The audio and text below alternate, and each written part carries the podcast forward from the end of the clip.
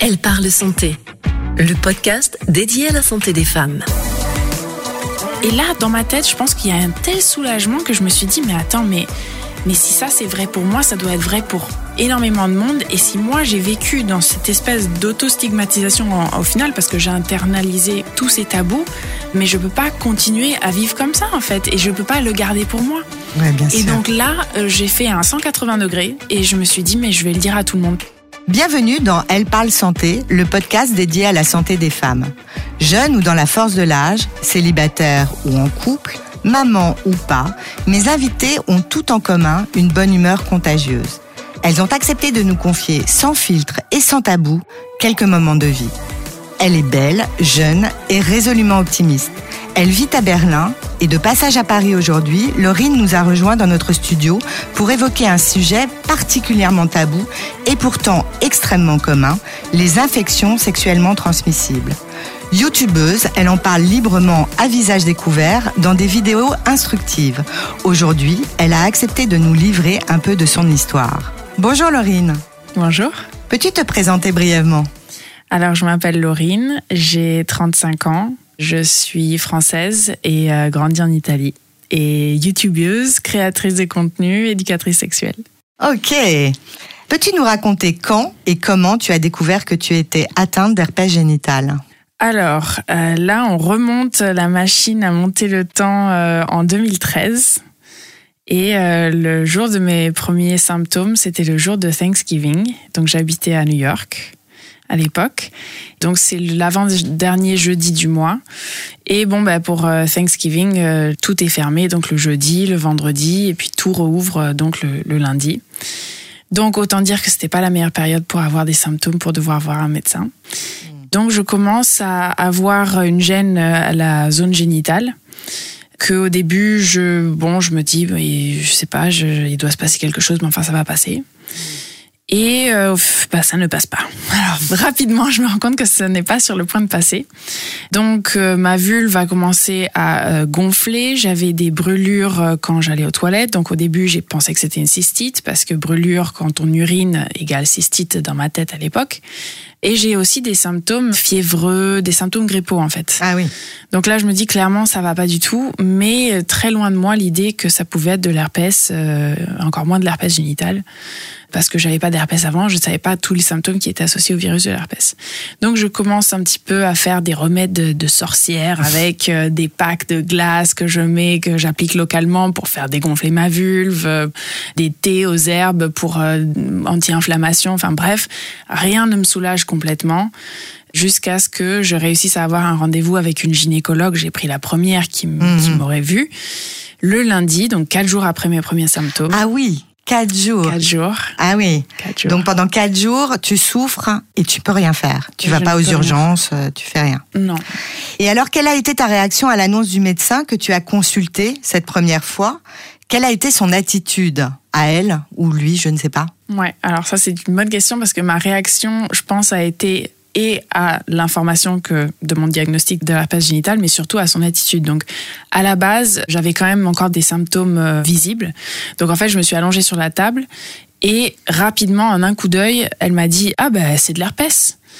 Et donc, Et tu savais ce que c'était? je savais ce que c'était, mais je ne sais pas si je savais que ça pouvait s'attraper génitalement. Pour moi, de l'herpès, c'était des boutons de fièvre, ça Mm. se passait au niveau de la bouche.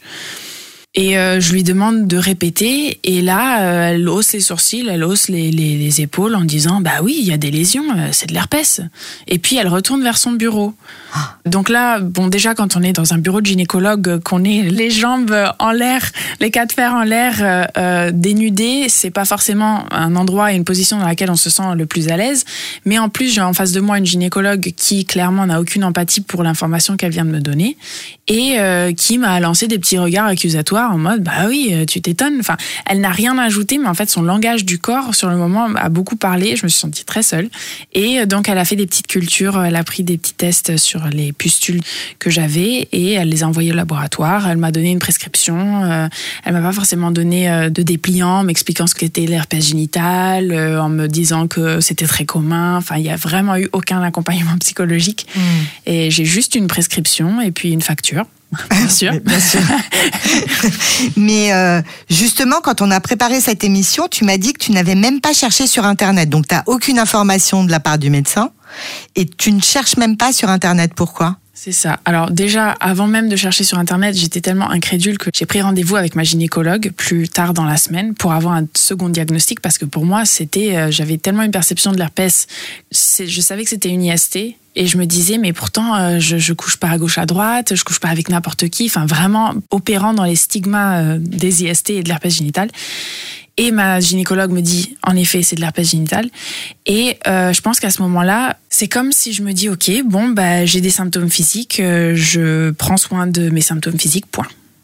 Et j'élimine complètement l'aspect émotionnel, l'aspect psychologique, que j'aurais dû en fait me douter qu'il y avait, mais vu que je n'en parlais pas, vu que je n'en parlais pas non plus dans mes relations amoureuses, bah, c'est quelque chose qui, euh, oui, j'ai appris à prendre soin de mon corps, mais euh, mon corps physique, strictement physique, plus que Mm. mental, émotionnel, tout ça. Hmm. Oui, alors justement, culpabilité, honte, silence radio pendant deux ans. Tu n'en parles vraiment à personne? Ça a dû être super compliqué. Tes amis, euh, ta famille. euh. Non, à personne. À personne, je me suis enfermée dans une espèce de cave de honte parce que, en même temps, en n'en entendant pas parler autour de moi, bah, je pensais vraiment être la seule, la malchanceuse sur qui c'est tombé, en fait. Donc non, et c'était très difficile en effet parce que j'étais euh, à la fois euh, la victime, euh, le bourreau et le juge dans ma tête. Donc euh, c'est une position euh, euh, qui j'avais pas de recul. Et en même temps, quand j'imaginais en parler avec mes partenaires, j'imaginais pas d'autre réponse que le rejet. Donc euh, oui, je m'enfermais dans un silence parce que je pensais tout simplement en fait l'ac- l'acceptation que j'espérais trouver dans les autres. En réalité, j'étais loin de me rendre compte que c'était moi qui devais m'accepter avec ce diagnostic. Bien sûr. Euh, mais oui, j'en ai parlé à personne pendant deux ans. Ni, Ça- ça a ni dû même à être. Google. Ni même à Google. C'est- Ça a dû être très très lourd pour toi.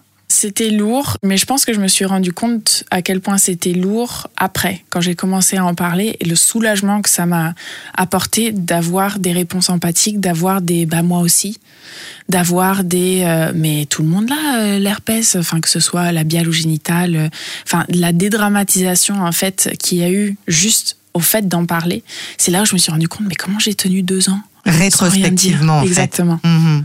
Et alors, euh, euh, comment expliques-tu la honte autour de cette maladie finalement assez commune, ce tabou qui perdure en fait? En fait, je pense que la honte, c'est pas vraiment uniquement lié aux IST, je pense que c'est lié à la sexualité en général.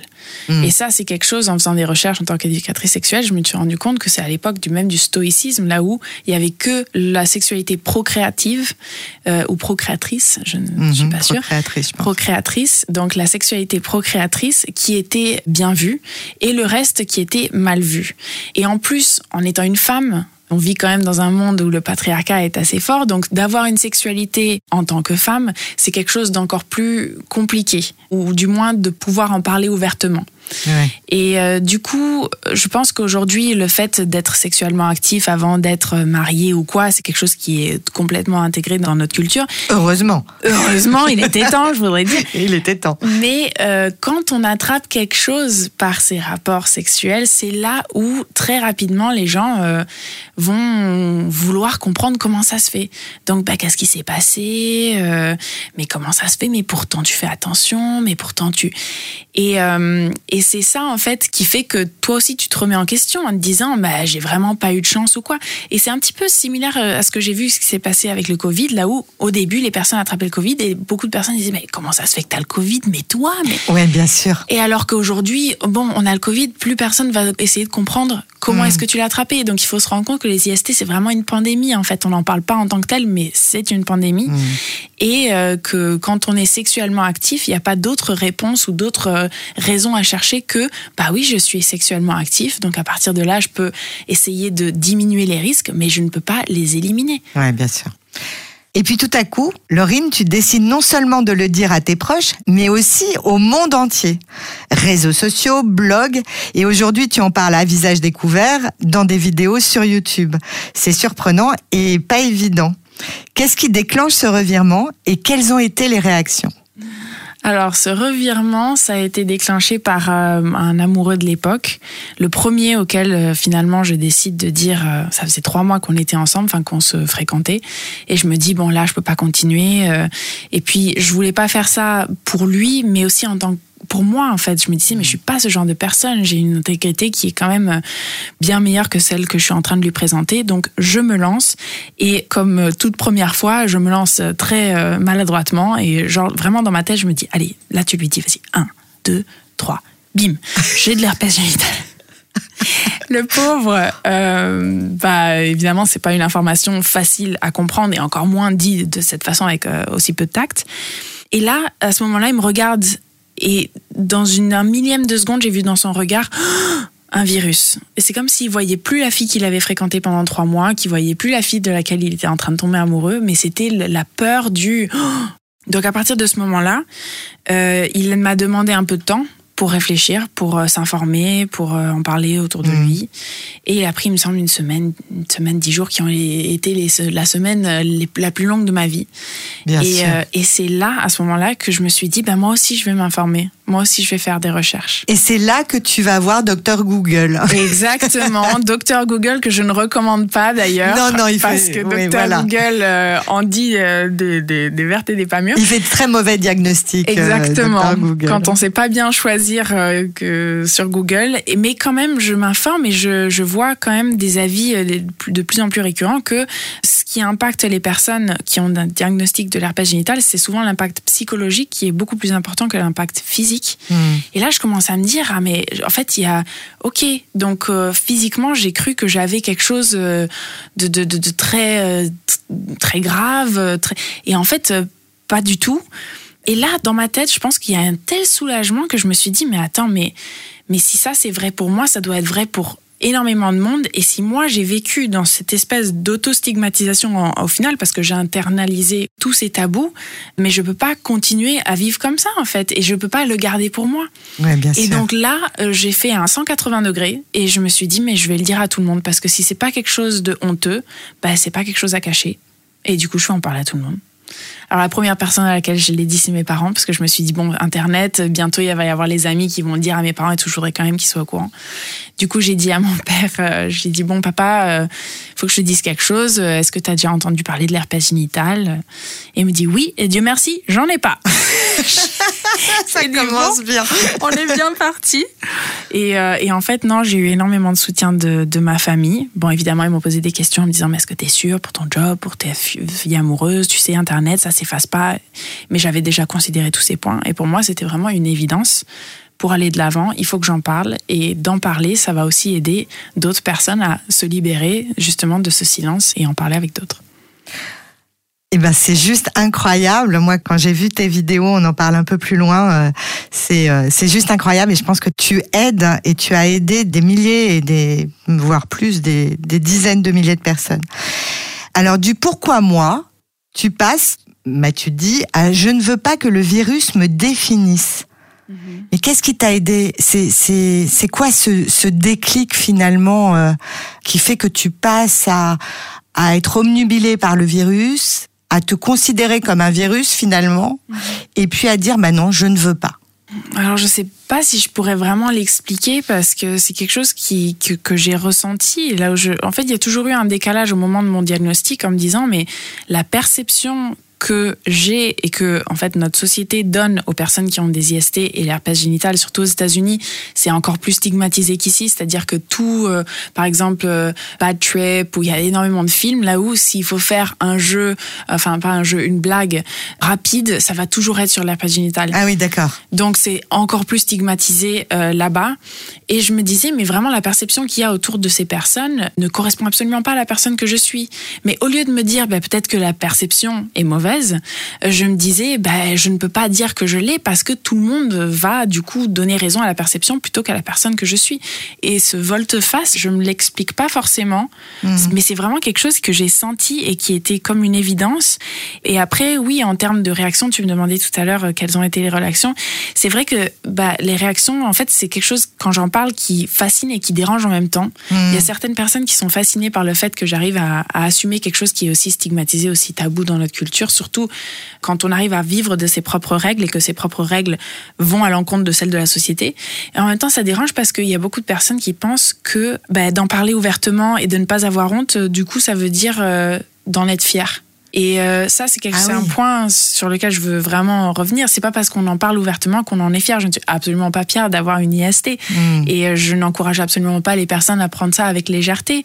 Mais il y a un espace neutre, en fait, entre la fierté et la honte, juste un espace neutre qui fait qu'on devrait en parler comme un, un attribut euh, de notre personnalité, comme d'autres, quoi. Mm. Genre, je suis végétarienne, je suis brune, je fais 1m84 et j'ai de l'herpès génital.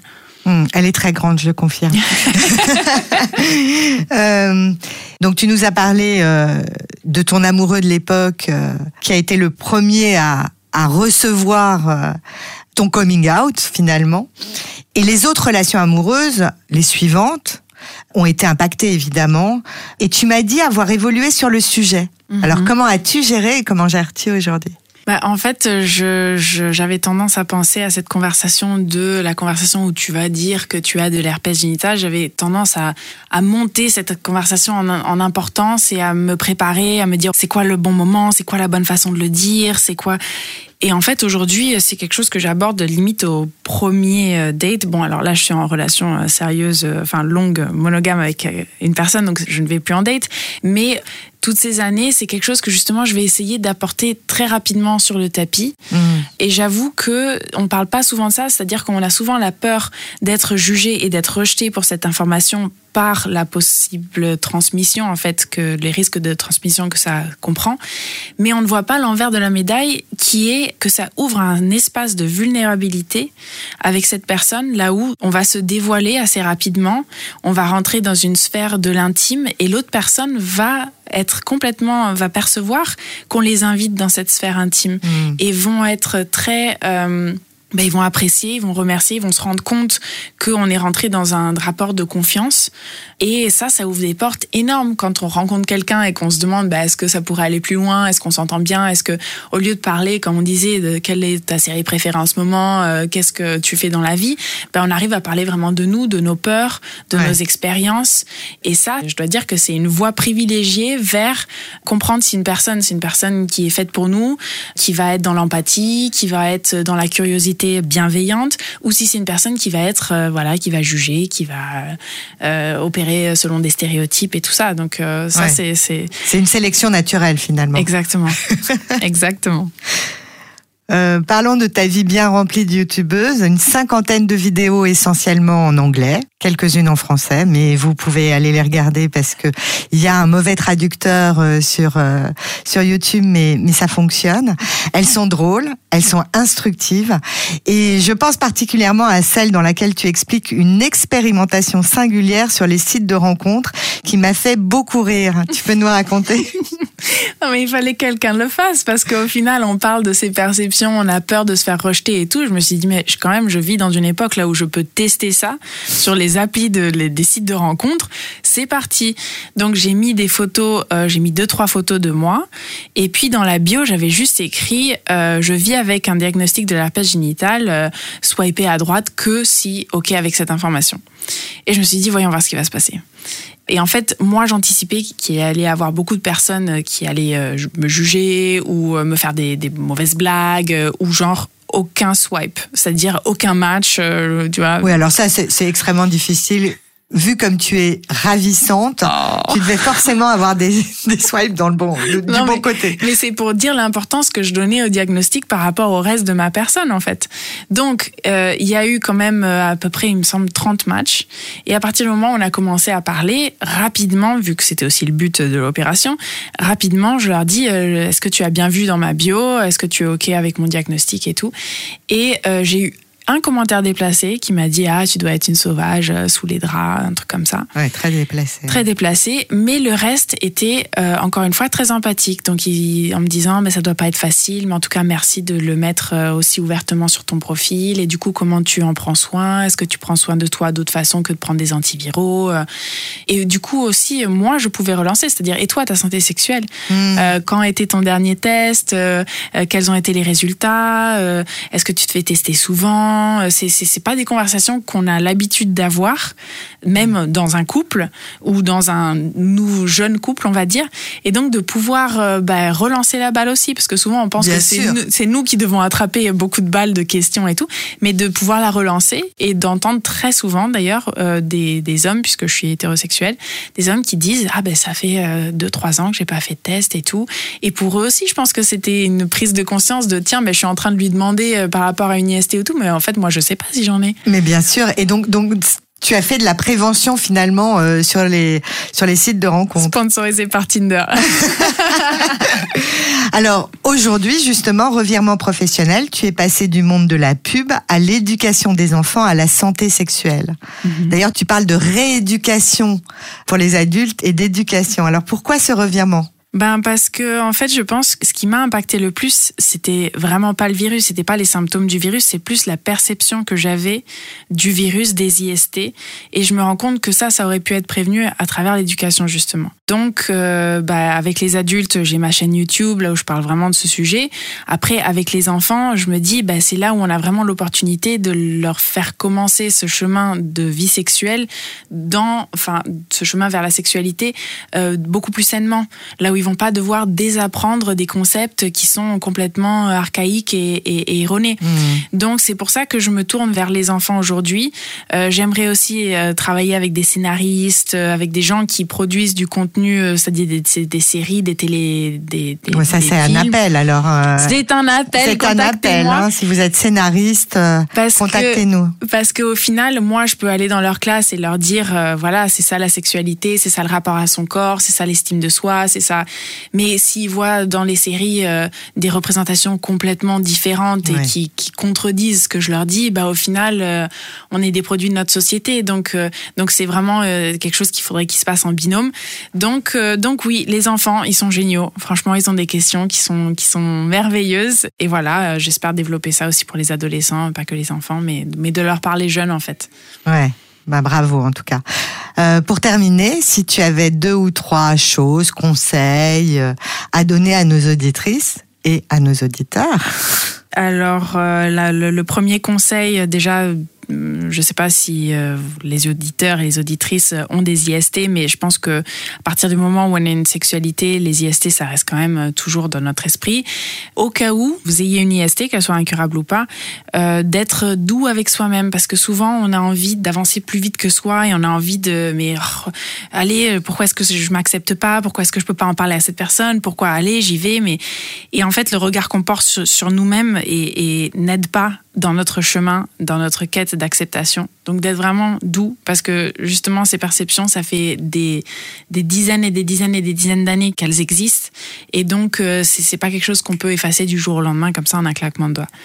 Et euh, d'autre part, euh, un autre conseil, c'est de parler justement plus de santé sexuelle, qu'on ait des IST ou pas, mais vraiment de l'intégrer aujourd'hui. Je pense qu'on parle plus de santé mentale qu'il y a quelques années, et j'espère qu'avec la santé sexuelle, ça deviendra la même chose, c'est-à-dire que ça devrait être partie intégrante de nos conversations, de nos rapports, que ce soit entre amis, entre partenaires. Euh, mm. Moi, j'en parle avec mes collègues aussi. Après, bon, il y a, chacun a son niveau de confort et de relation, mais vraiment que ce soit quelque chose qui soit normalisé, quoi. Naturel naturel.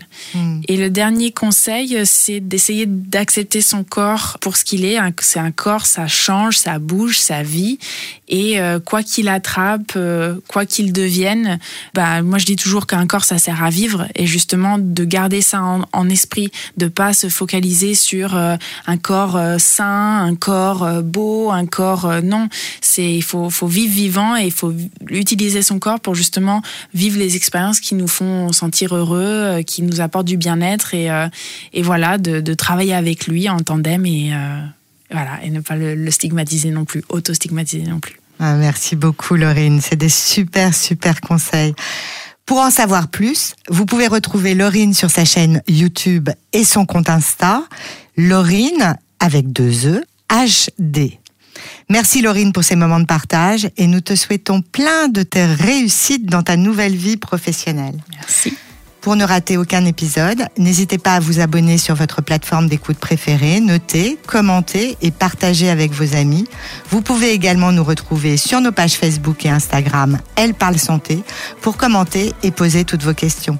Et n'oubliez pas d'inviter les garçons car là aussi on l'a vu, ils sont concernés par notre santé et particulièrement la santé sexuelle. Quant à moi, je vous donne rendez-vous dans trois semaines avec une nouvelle invitée et n'oubliez pas, au moindre doute, consultez votre médecin. Elle parle santé, un podcast réalisé à l'initiative de Logique. À bientôt. Elle parle santé. Le podcast dédié à la santé des femmes.